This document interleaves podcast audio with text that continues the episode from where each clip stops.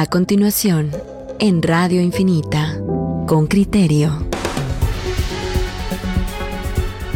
Un programa con información, análisis y debate.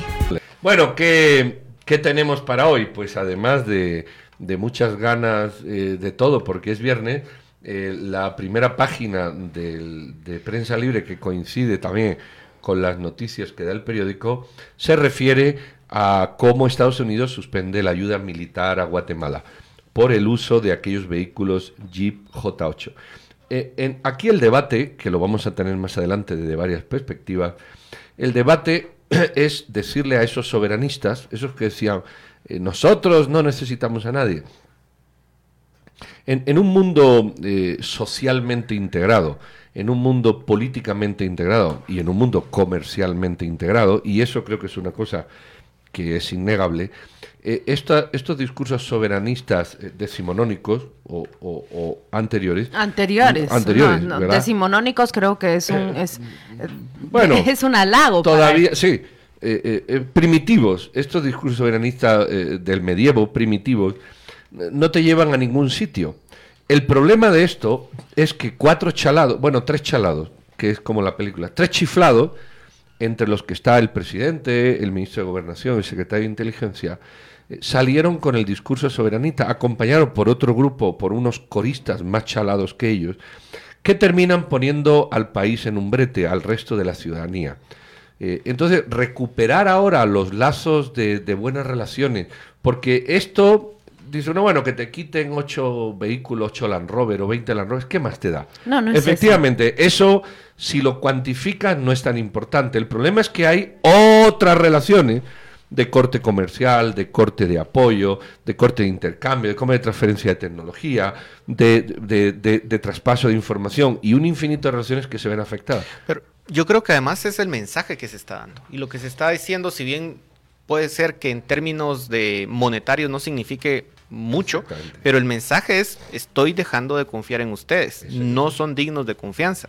Y eso creo que es un mensaje bastante fuerte y sobre todo porque eh, se supone que eh, Guatemala colabora fuertemente con Estados Unidos en la lucha contra el narcotráfico. A mí, aparte de eso, también me llamó la atención el- lo que sucedió con el Parlamento Europeo, que entiendo que es una cuestión simbólica, pero so- en el mismo día ocurren dos mensajes Que en importantes. política los gestos son importantes. Por supuesto. Exacto, Y- sí, no, no son únicamente símbolos. Por Es supuesto. el lenguaje y la separación o Y- el aislamiento y- de Guatemala. Y conste que en el caso del Parlamento Europeo sí pone eh, eh, de una vez el tema de el tratado comercial, porque de hecho dice, miren, en el acuerdo comercial que tuvimos con ustedes está el tema de derechos humanos. Si ustedes no respetan los derechos humanos, bueno, eso puede ser una causal para que eh, se termine el tratado de libre comercio con ustedes. Y, y no hay que despreciarlo. Tenemos un 6%, casi 7% de comercio con, con la Unión Europea. Yo creo que es- no es nada despreciable y que eso también puede eventualmente motivar a Estados Unidos a que amenace con lo mismo. ¿Qué, qué ha atinado el, el punto de traer a colación? ¿Cuál es eh, la afección que puede tener en el marco del acuerdo de los acuerdos comerciales que Guatemala sostiene con otras regiones? Y mm, yo quiero matizar lo que ustedes dos han dicho. No se trata únicamente del retiro de los jeeps. De acuerdo con el comunicado, se trata de, de considerar. eh, digamos, del retiro de transferencia de equipos y capacitación de las fuerzas. Es decir, está haciendo una revisión de todos los programas de cooperación. Acá no se trata únicamente de los J8, se trata de los programas y convenios de capacitación y cooperación que tenemos con Estados Unidos. Es decir, los J8 sí son únicamente el símbolo, pero todo lo que hay detrás de esta decisión es más fuerte. ¿Recuerdan ustedes cómo la Embajada de Estados Unidos y los programas de ese país han estado trabajando en el Ministerio de la Defensa? Es que tienen varios proyectos en proceso que van en escalada y creo que este es apenas el, la superficie, lo que nosotros vemos. Pensar que son los 8, los 14, los 18 jeeps es un error de entrada. Hay mucho más que eso. Bueno, pues eso es lo que nos estamos ganando por tener al frente a personas incapaces, eh, cegadas, movidas por intereses eh, espurios que no obedecen en absoluto ni al interés general, ni a eso que se denomina eh, de manera etérea bien común, sino que sirve sus propios fines. Y todos estos que tanto aplaudían, eh, eh, que bueno, habíamos cambiado la embajada a Jerusalén, ya éramos, ya comía el presidente en la misma mesa con el señor Trump, ya el Congreso y el Senado norteamericano prácticamente eran amigos de todos estos congresistas nuestros eh, tan mañosos y que todo ya estaba solucionado, lo que estamos viendo ahora, en política no hay amigos, que es lo que no entendieron esto, en política solo hay intereses. Y ahora el interés norteamericano pasa por sacar de la ecuación a un gobierno eh, y a una serie de personajes alrededor del gobierno que van a terminar, como pasó eh, hoy también recoge el medio, en Venezuela.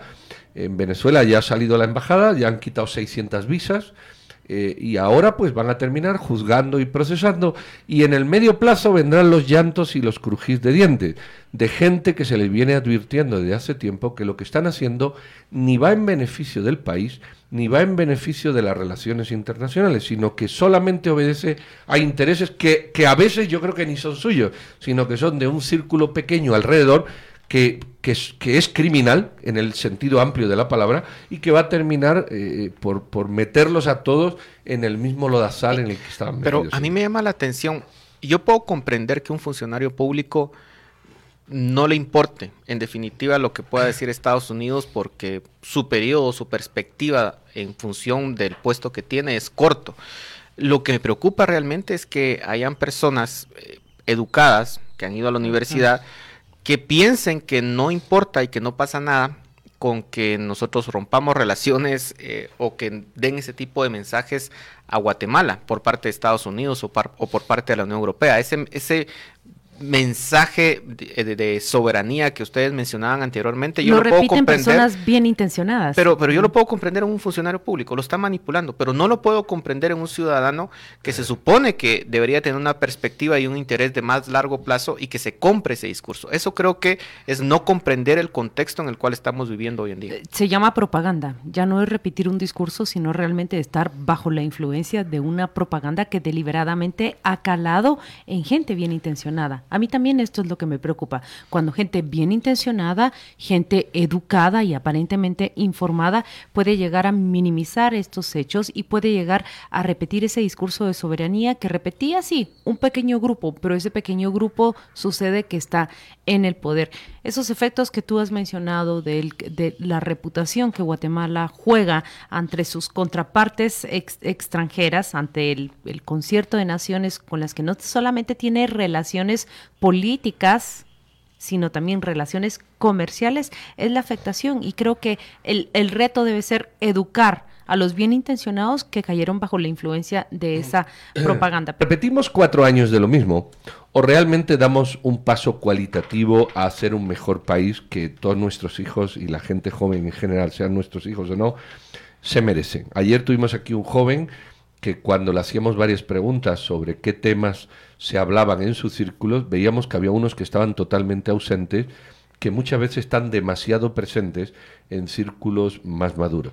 Entonces, aquí hay que elegir y, buscar a alguien que de verdad ponga este país en, al nivel que se merece y genere una dinámica de Estado de Derecho, de República, que nos sirva. Lo que hemos tenido hasta ahora no ha servido y desde luego este es el año en el que nos estamos dando cuenta que no sirve para nada. O damos ese salto cualitativo o vamos a seguir o vamos a celebrar el, el bicentenario de la independencia eh, pues eh, igual, igual de mal, me refiero, que cuando era la, la, colonia. No sé de qué nos quejamos tanto de la colonia si después de 200 años de independencia no hemos sido capaces de dar un paso de adultos. Es como este muchacho que se quiere independizar a los 18, lo dejas ir, pero a los 32 sigue igual de, de, de, amarrado al cordón umbilical. Entonces, ¿qué aprendió? Déjeme que añada acá dos datos que son importantes y luego le pedimos a Paul Boteo reaccionar ante esto. ¿Cuáles son los antecedentes más cercanos de ese alejamiento, de esa medida de acción de Estados Unidos frente a Guatemala, en este momento decide suspender su cooperación, su traslado o donación de equipo, así también como traslado de capacidades desde el Ministerio de la Defensa de ese país hacia las fuerzas de seguridad de Guatemala. El antecedente más próximo es durante el gobierno de Alfonso Portillo. Recuerdan ustedes que Guatemala resulta desertificada en su combate contra el narcotráfico. Eso requirió medidas de hecho, medidas de acción durante un año desde el Ministerio de Relaciones Exteriores, en ese entonces eh, dirigido por Edgar Gutiérrez, para conseguir una recertificación. Era un golpe a la reputación del país. Pero antes de eso, también en el 77, durante el gobierno de Jimmy Carter y Shell Laugerud García, es Shell Laugerud García, ¿verdad? Se corta también esa, esas relaciones, esa capacitación, esa cooperación, esa transferencia de fondos de Estados Unidos hacia Guatemala. En aquel entonces no fue eh, fallas o desertificación en el combate al narcotráfico, sino abusos a los derechos humanos, violaciones a los derechos humanos por los que Guatemala entra en el grupo de países con los que Estados Unidos decide cortar ese tipo de relaciones. Paul Boteo, ¿cuáles son las reacciones y los efectos inmediatos que estas, estos dos antecedentes tuvieron en Guatemala y qué es la lección que nos pueden trasladar para lo que hoy vivimos en 2019? Yo creo que hay una diferencia respecto a lo que sucedió con Portillo. Em, en ese momento muchas de las personas que hoy, por ejemplo, parecieran indiferentes ante lo que dice Estados Unidos, en ese momento reaccionaron y si les importaba la reputación de Estados Unidos, la reputación de Guatemala, perdón, y la relación que se tenía con Estados Unidos. A mí lo que me preocupa en esta ocasión es que esas personas que en ese momento pudieron expresar la preocupación y que efectivamente era una mala señal la que se estaba enviando desde Estados Unidos, hoy parece que no les importa. Y creo que hay una enorme contradicción porque al final mucho del discurso que se habla es, bueno, que la economía hay que enfocarnos en que la economía vuelva a crecer, enfocarnos en que la inversión vuelva a venir al país, pero cuando un país como Estados Unidos envía ese mensaje contundente, bueno, un inversionista hay que decirlo, los inversionistas ven ese tipo de señales que puedan enviarse desde Estados Unidos, ven la reputación que pueda tener ese país. Si un país tiene una mala reputación a nivel internacional con este tipo de mensajes que envía Estados Unidos o el Parlamento Europeo en su caso, bueno, no va a venir la inversión a Guatemala. Los, las, las, empresas lo van a considerar como un país mucho más riesgoso de lo que ya es y sí va a tener un efecto económico. Yo creo que sí tendríamos que ponerle mucha atención. Eh, muchas personas incluso hablan que, bueno, no importa lo que sucedió en la, en la época de Jimmy Carter porque finalmente logramos vencer a la guerrilla nosotros solos y, y hablan de ese tipo de, de, de mensajes yo creo que, no estamos dimensionando adecuadamente los efectos que pueda tener este tipo de mensajes para el país. Si nuestra preocupación es la economía, bueno, la mala noticia es que ese tipo de mensajes no nos va a ayudar en nada para traer la inversión en este país. Entonces es una contradicción. Mira lo que dice Oscar Berganza, un oyente por Twitter, dice, eh, Guatemala es un socio de Estados Unidos, no somos vasallos de los gringos. Y yo le contesto, ese Twitter me lo pone el día que le quiten la visa. Eh, eh, ¿cómo que no somos? Vamos a ver, tú sí eres, yo no. Tú sí eres, Oscar, tú sí eres. O sea, yo con mi pasaporte puedo ir a Estados Unidos sin visa, tú no. Mira si eres vasallo, yo no soy vasallo. Ese es el punto. El punto es que seguimos siendo países que de segunda, seguimos siendo países de segunda. No hemos sido capaces de ser países de primera. Eh, cualquier europeo puede viajar a Estados Unidos sin visa. No ocurre a la inversa. Eh, eh, me, refiero, no, no ocurre con países. Eh, entonces sigue siendo vasallo. Tú quieres ser socio, no puedes. Y sabes lo peor, para, para que te des cuenta de que eres vasallo. Y eres vasallo porque quieres ser vasallo, porque no se establecen las relaciones adecuadas para no serlo, sino que se quieren establecer relaciones de fuerza. Es como el muchacho rebelde en la casa que quiere competir con el papá y el papá le dice un día, pues sabes qué te digo, mira, voy a cerrar la puerta de la casa y no vas a salir. Pues yo hago lo que quiero. Sí, pero no puedes salir, a ver si me explico. Da igual, es que da igual lo que tú digas, lo que tú pienses, tu discurso da igual. Da exactamente igual. ¿Sabes quién sí puede salir? La mamá que tiene llave de la casa, la empleada que tiene llave de la casa, porque han establecido las relaciones adecuadas para que eso ocurra. Entonces, esto es lo que estamos haciendo. Nosotros somos soberanos. Bueno, tú eres soberano hasta el día que Estados Unidos, como ya pasa con Venezuela y otros, diga que Amazon ya no vende más aquí. Hasta ese día dejas de ser soberano. Es decir, no lo eres, nunca lo fuiste. Es que... Te creíste que... Y encima, para ir a Estados Unidos, tienes que sacar una visa, tienes que hacer tu pago de vasallaje. ¿Sabes por qué? Hay países que no hacen eso. ¿Sabes por qué? Porque hay países que se han establecido las relaciones adecuadas que no son las que estamos ahora eh, viendo que, se dan. Mira, hay una diferencia y yo mm, respondo a esa preocupación de polvoteo porque lo que dice es por qué hay gente que reacciona con indiferencia, con desdén y como si esto no tuviese los efectos. Esa es una preocupación real, latente. Gente bien intencionada que repite un, un discurso propagandístico.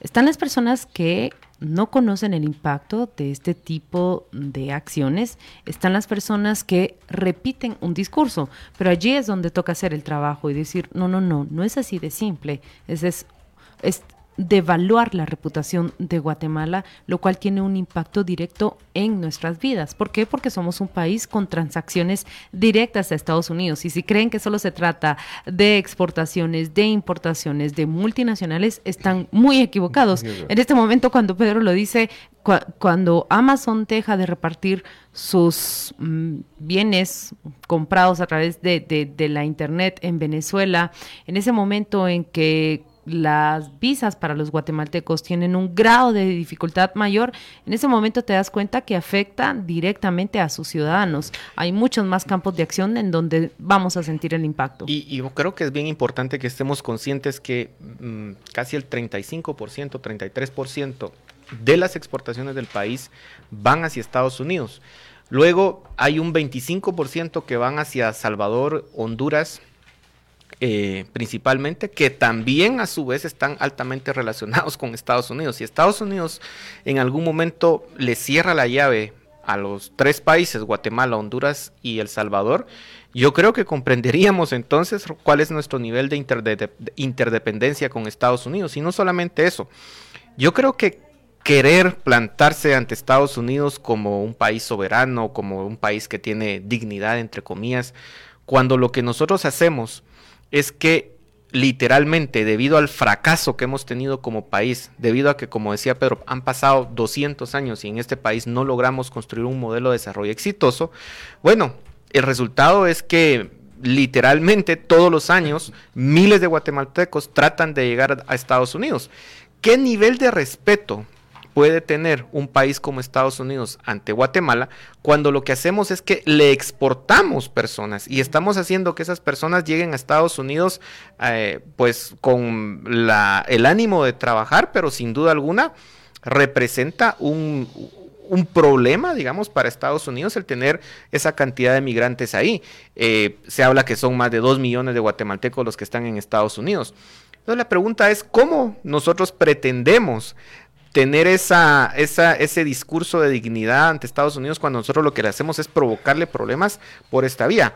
Yo puedo comprender, por ejemplo, que, un, que Inglaterra o que, no sé, Francia pueda ponerse en esa posición con Estados Unidos, porque no creo que haya una eh, migración masiva de franceses hacia los Estados Unidos. O, por ejemplo, incluso para ponerlo en términos más locales, Costa Rica incluso podría ponerse en una situación de más eh, gallardía, digamos, ante Estados Unidos, porque hay que decirlo, no se ve una migración masiva de costarricenses ni a Estados Unidos ni a Europa, porque ese país sí es capaz de generarles empleo a sus uh, ciudadanos dentro, o Chile, por ejemplo, o Uruguay esos países, digamos, sí tienen la capacidad, por sobre todo porque sus élites han sido responsables de construir algo, un país exitoso o por lo menos que le brinde un nivel de desarrollo digno a las personas, pero en el caso de Guatemala creo que no nos va nada bien ese discurso. Mira, hay, dos noticias, muy breve, hay dos noticias en la página 18 y 19 de, de Prensa Libre. La primera avala la teoría de Paul. El Parlamento británico pide retrasar el mm. Brexit. Ni Reino Unido ha podido tres años después solucionar el tema con la Unión Europea. Reino Unido. Reino Unido. Y escúchenlo bien. Escúchenlo que fue una decisión a través de consulta popular. Así es. Escúchenlo bien. Dentro de la solución, entre las soluciones que se plantean en ese Parlamento es ir nuevamente hacia la consulta popular porque han caído en la cuenta que muchos de los votantes no tenían claro cuáles eran las implicaciones de esa votación. Se lo, se lo configuran como una solución probable. No sé en, en qué plática se ha quedado el Parlamento británico, pero era una de las salidas que le encontraban a esa decisión. Bueno, y, y, justo en la página anterior, eso refuerza tu teoría con grandes potencias, no digamos con nosotros que no somos. Eh, la segunda es, eh, en la página 18, Estados Unidos retira personal de Venezuela, ya dejó su embajada vacía. Pero abajo, en letra pequeñita, viene el costo. Y dice, el gobierno de Estados Unidos anunció que sus diplomáticos salieron del país pero además negó visa a 350 personas allegadas a Nicolás Maduro. El día que Estados Unidos niegue la visa, siquiera, siquiera a 20 prominentes personajes de este país, siquiera a 20, siquiera, la mayor parte de los intercambios comerciales y otras cuestiones se van a la porra. Siquiera a 20. Aquí han quitado a 340.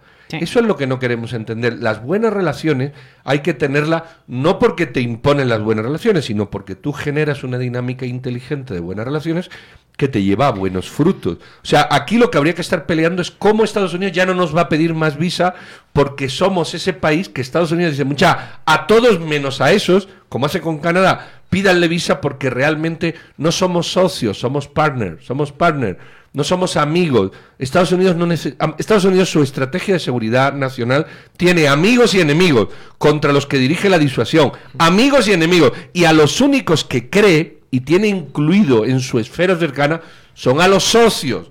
Y socios de Estados Unidos hay en el mundo hay dos o tres. Canadá, Reino Unido y poco más socio. Ahí debíamos de estar buscando. Ahora nos hemos pasado a la lista de enfrente. Lince de político lo nuestro. Vamos a ir a la pausa comercial y volvemos enseguida.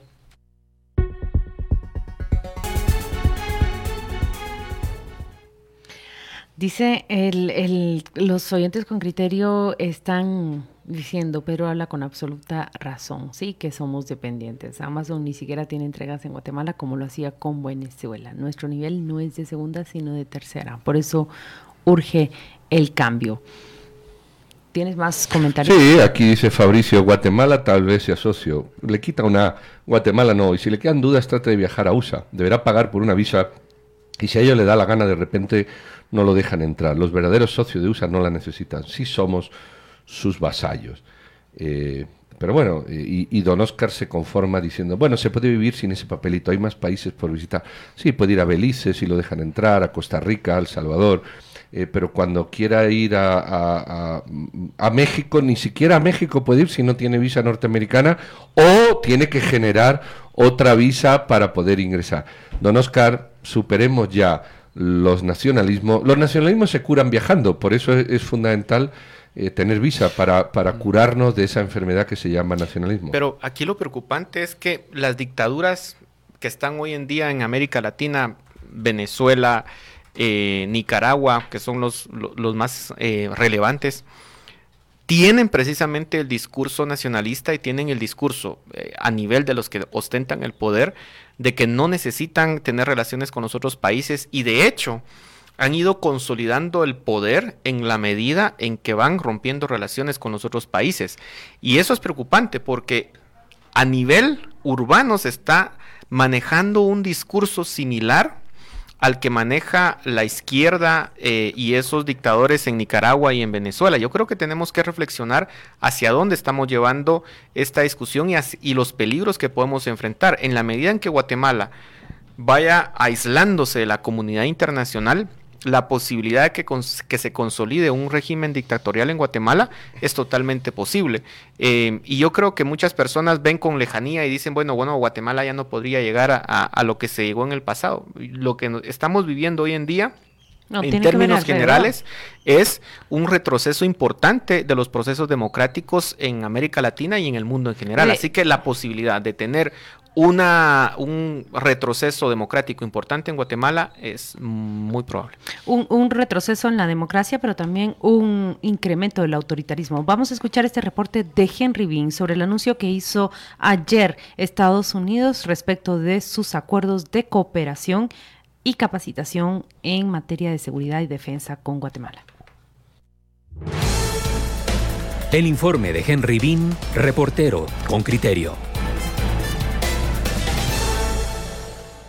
El Departamento de Defensa de Estados Unidos, a través de su embajada en Guatemala, dio a conocer el cese y retiro de la transferencia de equipos y capacitación a las fuerzas de tarea del país. Además, informó que evalúan las transferencias económicas al Ministerio de la Defensa Nacional. La medida obedece, según las autoridades estadounidenses, al mal uso de los recursos por parte del gobierno de Guatemala. El 31 de agosto de 2018, los vehículos artillados recorrieron las calles de las zonas 14 y 10 frente a la sede de la residencia del embajador de los Estados Unidos, el edificio de la Comisión Internacional contra la Impunidad en Guatemala CICIG y la embajada de los Estados Unidos. Los jeeps J8 salieron a las calles el día de que el presidente Jimmy Morales, rodeado de militares y policías, anunció el fin de la CICIG en Guatemala. Tras casi un mes de silencio, el mandatario en una entrevista en Radio Sonora se refirió al uso de los vehículos. También ahí ha habido una, una gran telenovela, ¿verdad? Esto fue precisamente un sistema de, de, emergencia y de protección previendo que pudiesen haber algunos incidentes como han acostumbrado a algunas personas de hacer algunas marchas violentas. Pero pasaron dos veces frente a la CICIG porque podría ser ahí uno de los lugares en donde se pudiera dar una situación que debía ser prevista. Jafet Cabrera, vicepresidente de la República, lo secundó. Bueno, yo creo que nosotros como pueblo soberano podemos tomar las decisiones en la vigilancia interna. Si una nación da, dona un vehículo para una actividad de seguridad, nosotros tenemos la autonomía de decidir a dónde mandamos a vigilar. Más recientemente, en enero de este año, Mario Duarte, secretario de Inteligencia de Gobierno, dijo en entrevista con Emisoras Unidas esta frase, si tanto es el problema de cómo utilizamos algo que ustedes nos donaron, se los vamos a dejar allí enfrente. Tras el anuncio de los Estados Unidos, en un comunicado de prensa, el gobierno destaca que las entidades encargadas de la seguridad harán uso de toda su infraestructura para enfrentar cualquier estructura criminal que opere en el país. Ronald Leiva, coronel retirado del ejército, cree que el país no cuenta con la infraestructura adecuada para proteger las fronteras, por lo que considera que éstas quedarán debilitadas. Mientras, mientras la movilidad y la seguridad esté débil en cualquier país, eso ayuda a que cualquiera eh, pueda ingresar por esas fronteras que ha sido problema que hemos tenido en Guatemala, por, el, por ejemplo en, en, la frontera México-Guatemala vía Petén. Carmen Rosa de León Escribano, exintegrante del desaparecido Consejo de Asesor en Seguridad, dijo que es una advertencia grave la que hace Estados Unidos. Es trascendental, o sea, aquí solamente Estados Unidos había cortado la ayuda en la época de Ríos Montt, ¿verdad? Eh, precisamente por la violación a derechos humanos. De León Escribano recordó que los ojos de Estados Unidos están en Guatemala y no solo por este tema. Eh, ahorita está la advertencia de la Corte Interamericana de Derechos Humanos. El mismo Departamento de Estado ha estado quejándose de, del tema de la ley de reconciliación. Pero entonces yo creo que lo que vamos es aceleradamente a un aislamiento internacional con las consecuencias que eso tiene y al, y al final el principal proveedor de apoyo económico para temas de seguridad es Estados Unidos. En su comunicado, el gobierno, sin embargo, dice que mantiene la disposición de fortalecer los lazos de cooperación en materia de seguridad con los países aliados. Henry Bean, Radio con Criterio. He escuchado, la voz era del general Leiva, no del coronel Leiva, solo por, hombre, si él nos ha escuchado para que sepa que ese pequeñito error lo tenemos presente. Ahí estamos viendo, ahí estamos viendo la importancia y trascendencia que tiene para construir un espacio de relaciones internacionales donde se puedan dar no solo el paso de personas, sino las relaciones comerciales, los acuerdos, los tratados, es decir, esto el intercambio de bienes y servicios que es lo que hace próspero a un país. El día que Estados Unidos o cualquier otro país, evidentemente Estados Unidos por la masa, el peso y la cercanía que tiene, te ve como un parias, bueno, eh, los negocios, las relaciones, las trabas fitosanitarias, los acuerdos de libre comercio, las exportaciones, las importaciones, incluso el turismo no es tan bien visto y evidentemente eso afecta a los 17 millones de habitantes del país por tres o cuatro personajes que no han entendido, a pesar de haber asistido a unas clases de doctorado de salón, eh, no han entendido siquiera esto que es la estrategia, la geopolítica o la geoestrategia. Pero por el otro lado, también hay que tener ese discurso que tienen tanto Jafet Cabrera como el presidente Jimmy Morales en esas dos entrevistas. Eh, utilizar jeeps artillados no porque son donados, sino porque son aparatos y son equipo de tipo defensa militar que no están diseñados para una seguridad ciudadana. ¿Por qué se Pero es que lo está pasando delante de la embajada del que te lo ha dado. Por un lado, hay que ser bastante corto pero de por mente, un lado, bueno. por un lado, recuérdate que la revisión también se trataba de ir a monitorear para cuál era el uso que se le daba. No es para seguridad ciudadana, pero por el otro lado, llegar a la embajada de Estados Unidos y llegar a la sede de CICIG, nosotros conocemos un embajador que estuvo anteriormente en Guatemala y dijo, solo los talibanes han hecho este tipo de amenazas en, en una sede de Estados Unidos. Solo los talibanes. Qué nivel de comparación, pero Sí, yo creo que también... Comparación es rudo, pero Sí. Pero solo así te los ven, talibanes así te ven. Por supuesto. han tenido estas medidas de hecho como las que tuvo el gobierno de Jimmy Morales. Pero el punto aquí también que yo creo que es importante que lo que, que se haga es que esa cooperación que puede dar Estados Unidos en la luch- lucha contra el narco- lucha contra el narcotráfico es sumamente importante porque en Guatemala el narcotráfico ha ido ganando terreno en el interior del país, en el occidente, en el oriente, hacia donde se vea. Lo que estamos viendo es cómo un estado tan débil como es el caso de Guatemala no puede luchar contra un fenómeno tan fuerte global como es el narcotráfico. Y en la medida en que ese narcotráfico está eh, penetrando nuestras instituciones eh, débiles democráticas a través de financiar diputados, financiar alcaldes o incluso ya llegar a financiar eh, candidatos presidenciales, las condiciones eh, del país para o las oportunidades que pueda tener para el desarrollo se reducen grandemente. Pensar que nosotros como país vamos a poder luchar contra el narcotráfico es realmente ridículo. Y lo que está en juego aquí también es la colaboración que pueda dar Estados Unidos en ese sentido. Y esos eh, jeeps famosos, eh, lo que venía a hacer era precisamente a reforzar la capacidad que tiene est- Guatemala para poder luchar contra el narcotráfico, no para hacer lo que ellos quisieron hacer, pero comprendamos que tampoco nos podemos enfrentar a un fenómeno tan grande y global como es el narcotráfico y que sí hace un daño terrible al país. Claro, aquí en la ciudad tal vez no se vea, pero en el interior del país, muchos narcotraficantes de hecho son la ley y, dicen lo que se tiene que lo que se tiene que hacer en esos lugares y la gente les tiene temor y la gente trata de no meterse con ellos y sí está afectando los niveles de vida. En, en el momento en que comencemos a ver situaciones como las de México, en donde eh, ocurren matanzas, eh, digamos, eh, fuertes, en donde vemos que se enfrentan incluso en ciertas ciudades de México y que es básicamente invivible y que incluso no hay policía en ciertos lugares porque todos son matados por el narcotráfico, bueno, tal vez vamos a reaccionar y vamos a decir, bueno, tal vez la ayuda de Estados Unidos sí valía la pena, pero tal vez ya va a ser muy tarde. Vamos a ir a la pausa comercial. Nuestros patrocinadores eh, toman un minuto los, eh, las ondas de radio, pero nosotros volvemos.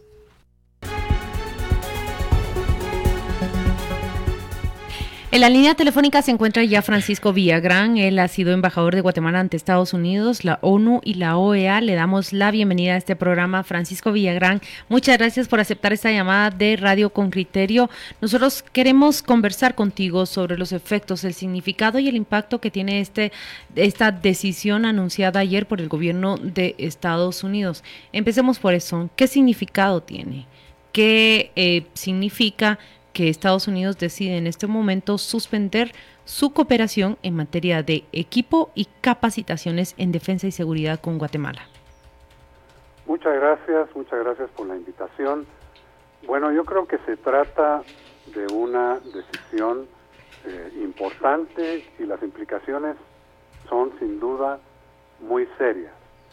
Estados Unidos comenzaba apenas a restablecer un nivel de cooperación en materia militar, en materia de seguridad con Guatemala y eh, esta vez ha decidido dejarlo en suspenso.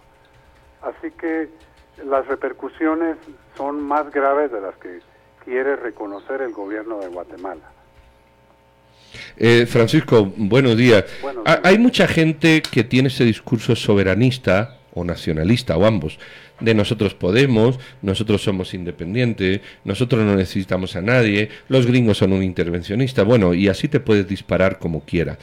Eh, eh, ¿Qué lectura profesional y no emotiva ni hepática le podemos dar a, quienes promueven ese tipo de discurso aislacionista en un mundo globalizado?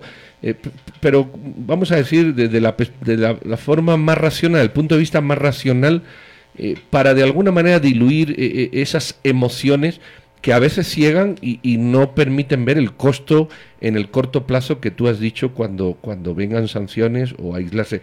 Eh, ¿Qué, razones se, podrían esgrimir? Bueno, por parte de Guatemala, pues sin duda no hay, eh, no hay una explicación justificable ante Estados Unidos. Recordemos que el secretario de Inteligencia, Mario Duarte, dijo hace varias semanas que si tanto era el problema con Estados Unidos que devolverían los jeeps. Luego él viajó a Washington y se negó a tener contacto con los demócratas. Entonces lo que hay en Guatemala es una lectura equivocada de lo que es el sistema político en Estados Unidos. Eh, hay desde luego una confianza excesiva en el apoyo que ha recibido el gobierno de Jimmy Morales de algunos republicanos. Entonces hay un desconocimiento, hay una falta de, eh, comprensión de lo que son las implicaciones de este tipo de medidas. La relación con Guatemala yo la describiría como una relación eh, no de dependencia absoluta, pero sí una relación en la que Guatemala es un socio menor un socio que tiene que ser cuidadoso eh, en no perjudicar, en no afectar la relación con Estados Unidos. Embajador, eh, ¿hasta dónde puede escalar las medidas que puede tomar Estados Unidos? Claramente esto supongo que se puede interpretar como una pequeña o una primera advertencia. ¿Qué otras medidas podría tomar Estados Unidos en esta misma línea? Bueno, por lo pronto eh, no anticipo otro tipo de sanciones esta es muy seria y, hay varias razones que hay que entender bien. Guatemala, desde la firma de los acuerdos de paz, ha venido gestionando el restablecimiento de la ayuda militar de Estados Unidos, que fue interrumpida, como eh, sabemos todos, en el periodo de Carter. Eh, ha tomado mucho tiempo que Estados Unidos dé los primeros pasos para abrir un canal de cooperación en materia de seguridad. Y esto lo echa a perder Guatemala de una manera torpe y, como dije hace un momento, por un desconocimiento de lo que es la realidad política en Estados Unidos. ¿A qué me refiero? Por un lado, eh, el sistema político en Estados Unidos, pues desde luego tiene dos partidos y aunque el Partido Republicano ha tenido mayoría, ahora el Congreso, el Partido Demócrata tiene control del Congreso y la administración Trump no se va a pelear con los demócratas por Guatemala. Tiene diferencias sobre temas más serios, más complejos, pero no va a librar una batalla política por defender la cooperación militar por Guatemala. Si el mm. acuerdo en Washington es que se tiene que suspender, pues lo harán, pero no anticipo que haya otro tipo de sanciones.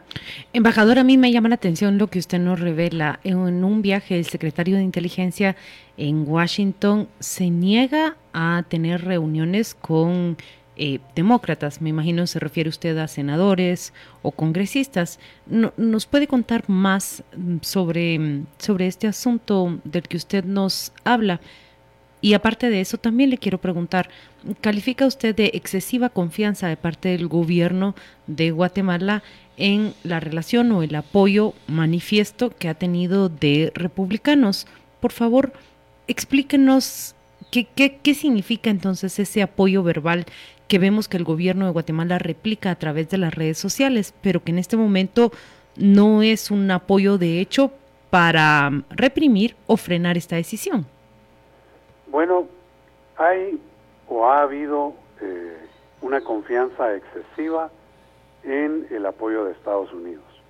Eh, sobre todo una confianza excesiva en eh, el apoyo de algunos republicanos. Aquí existe la lectura equivocada, que por el hecho de que algunos congresistas y senadores republicanos apoyen a Jimmy Morales, eso significa que todo eh, el gobierno de Estados Unidos tenga la misma posición, nos damos cuenta que no es así.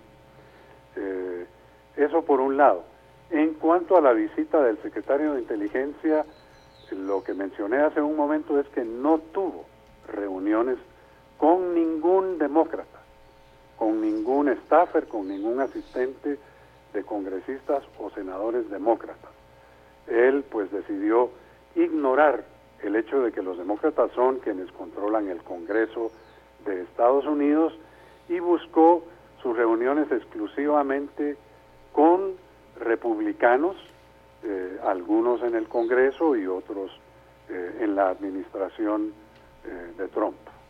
Embajador, ayer también em, se publicó la noticia que em, el Parlamento Europeo emitió opinión acerca de la situación que está pasando en Guatemala.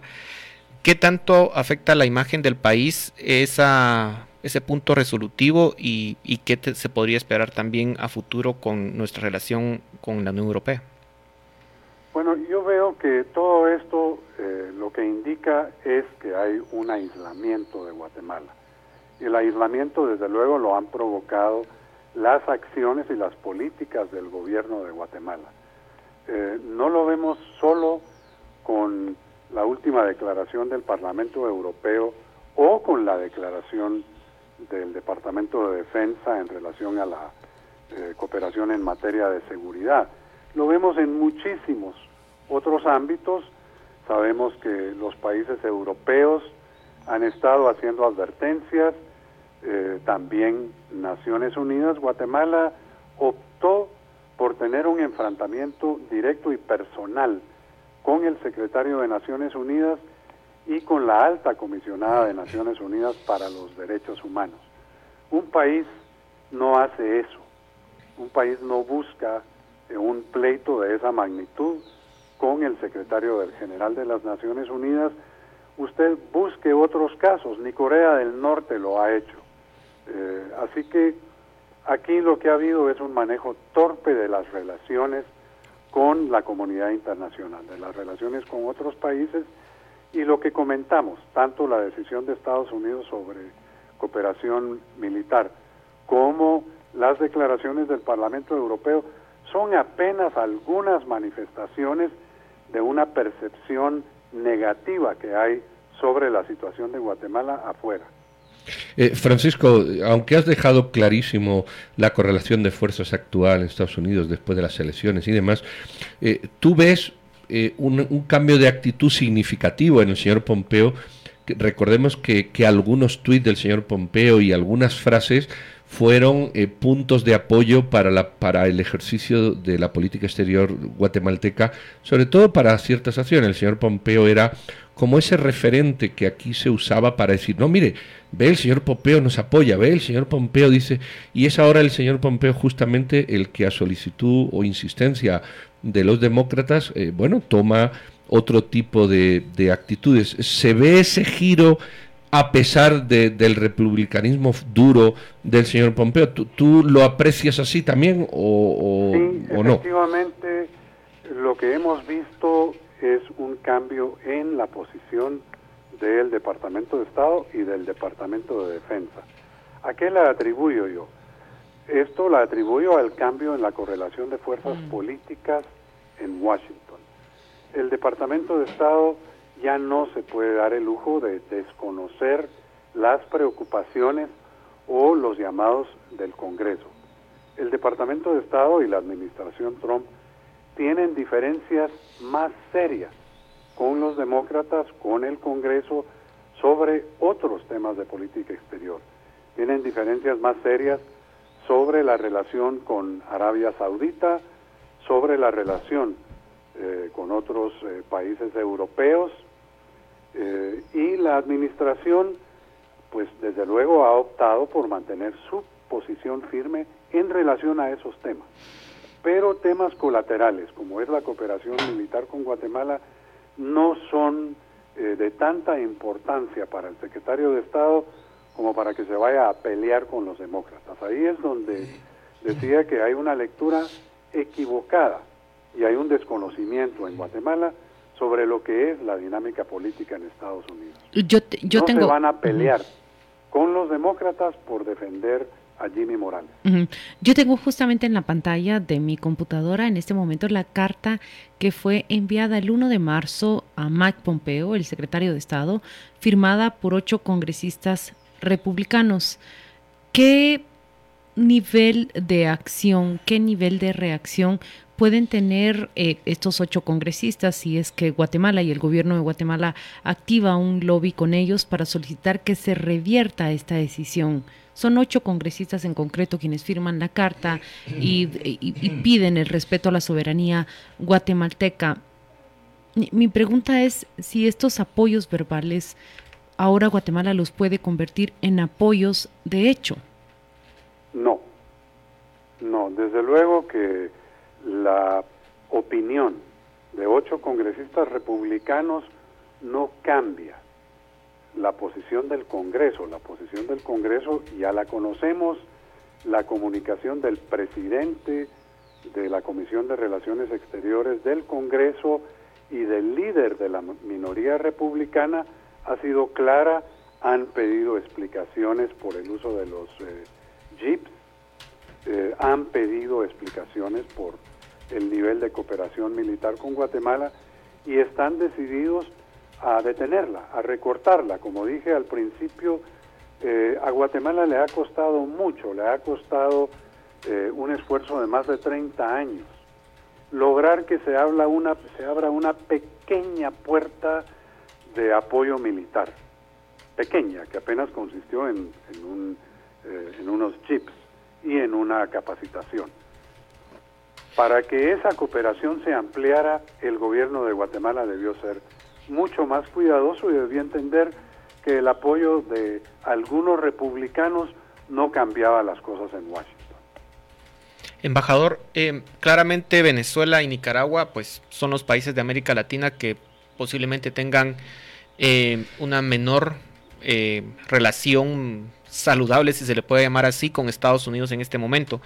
Pero aparte de esos dos países, eh, ¿qué otro país estaría en la misma situación de Guatemala en términos de esa percepción que se tiene desde Estados Unidos, en donde básicamente la cooperación se pone en duda o un comunicado como el que hacen en la en la en el Parlamento Europeo ¿Con qué nos estamos comparando en América Latina? ¿Qué otro país podría ser comparable con Guatemala?